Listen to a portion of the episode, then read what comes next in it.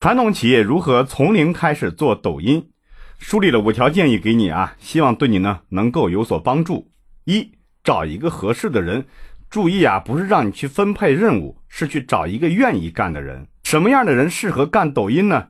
学习能力、文案能力、表达能力强的，不会轻易离职的，能出镜的。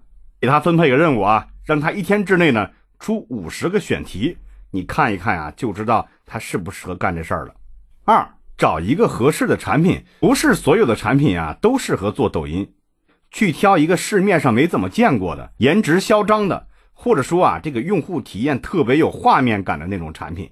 如果你还没有这样的产品呢，赶紧去找一个或者研发一个。当然啊，如果说你对自己的产品特别有信心呢，欢迎加入我的抖品牌计划。三，定一个小目标，三十天之内必须通过抖音赚到钱。四。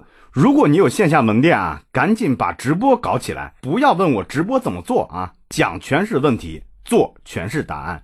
没准啊，你的这个门店里边藏着下一个李佳琦呢。五，让你们家老板呀，把我抖音里边所有的作品呢看一遍，不要走弯路。六，不要找任何借口，赶紧去行动啊！今年不抖音，明年徒伤悲啊！下一期呢，咱们聊一聊为什么说你对抖音商业。缺乏想象力。